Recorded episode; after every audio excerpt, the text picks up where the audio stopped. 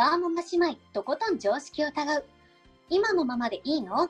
常識に縛られて身動き取れなくなってない？はい、今回も始まりました。よろしくお願いします。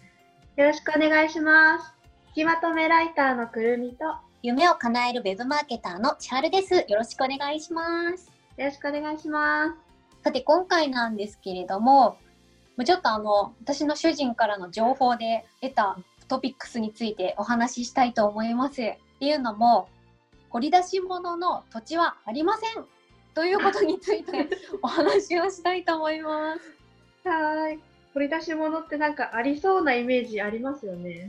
そうなんですよね。家づくりってなった時に、まあ、すでに土地があるっていう方以外はやっぱ土地探しっていうところから始まると思うんですよね。うん。やっぱその土地を探すってなった時に、やっぱみんな心に抱くのが、掘り出し物の土地があるんじゃないかっていう、うその思いだと思うんですよね。そうですね。もっといい土地が実はあるんじゃないかって、隠してるんじゃないかみたいな。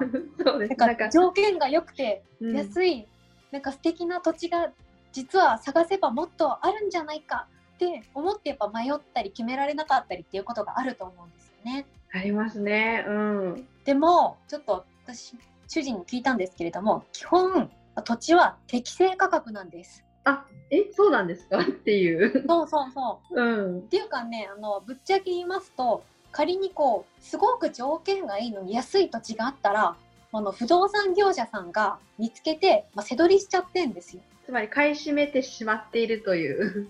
まあ、その不動産業界でいうと中間省略っていうらしいんですけど掘り出し物の土地があったらその価値が分かるのって、まあ、不動産業者さんしか分かんないわけですよね。あれこれうんなんかすごい条件いいのに安いじゃんっていうことが判断できるわけですよね。そうですね。プロの目というか。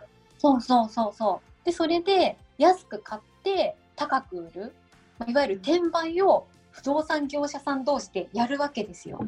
じゃあ、この私たちの目に見えないところで、すでに良い土地は転がされているという。そうなんです。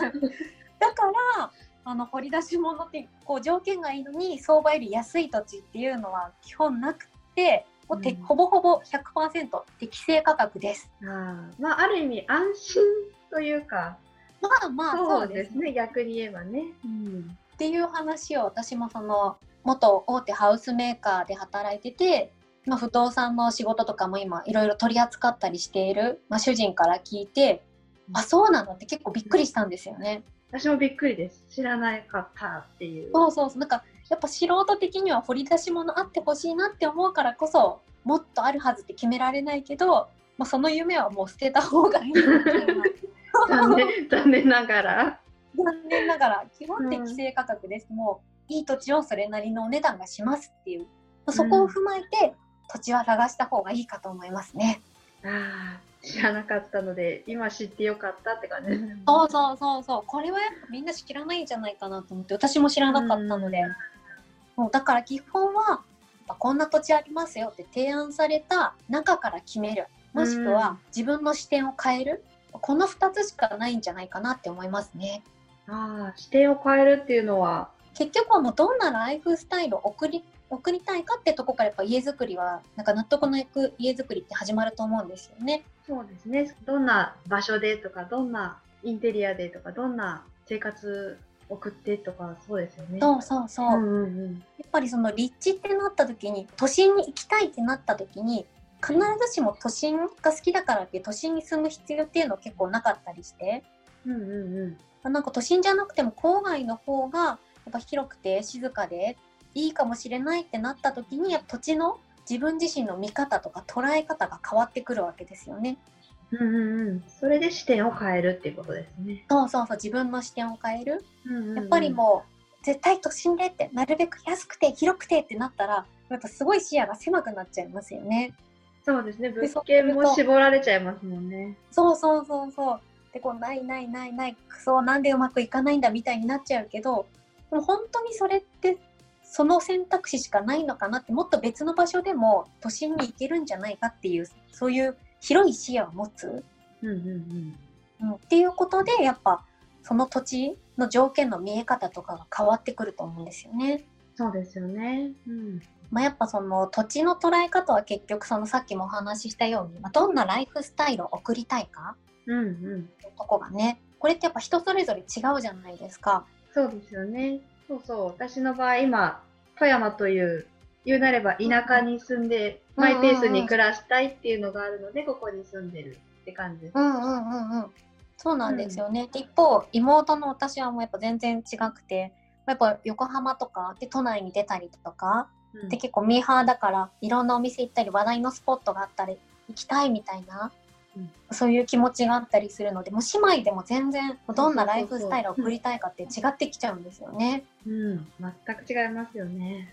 まあそのライフスタイルを送るためにどんな選択肢があるかっていうことはちょっと広く持っとくとそうですね。そうするとねダメだ全然うまくいかないみたいな時にポッと視点を変えてあこんなアプローチもできるっていう新しい、ね、方法とか場所が見つかったりっていうこともあるかなと思いますね。そうですよね。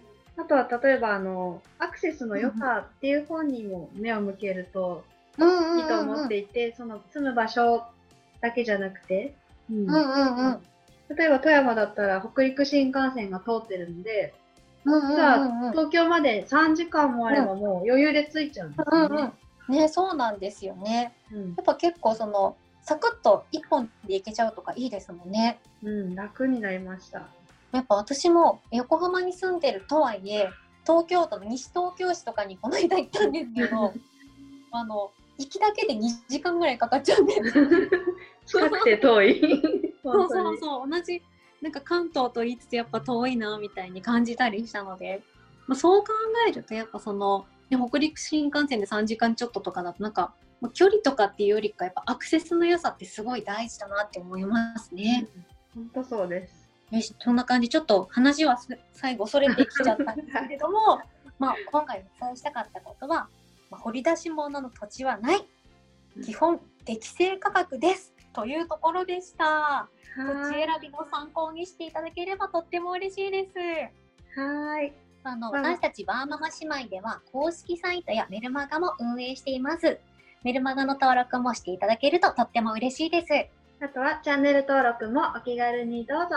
いいねボタンや高評価もしていただけるととっても嬉しいです。よろしくお願いします。よろしくお願いします。それでは、引きまとめライターのくるみと、あ夢を叶えるウェブマーケターの千春でした。ありがとうございまりした。がとうございました。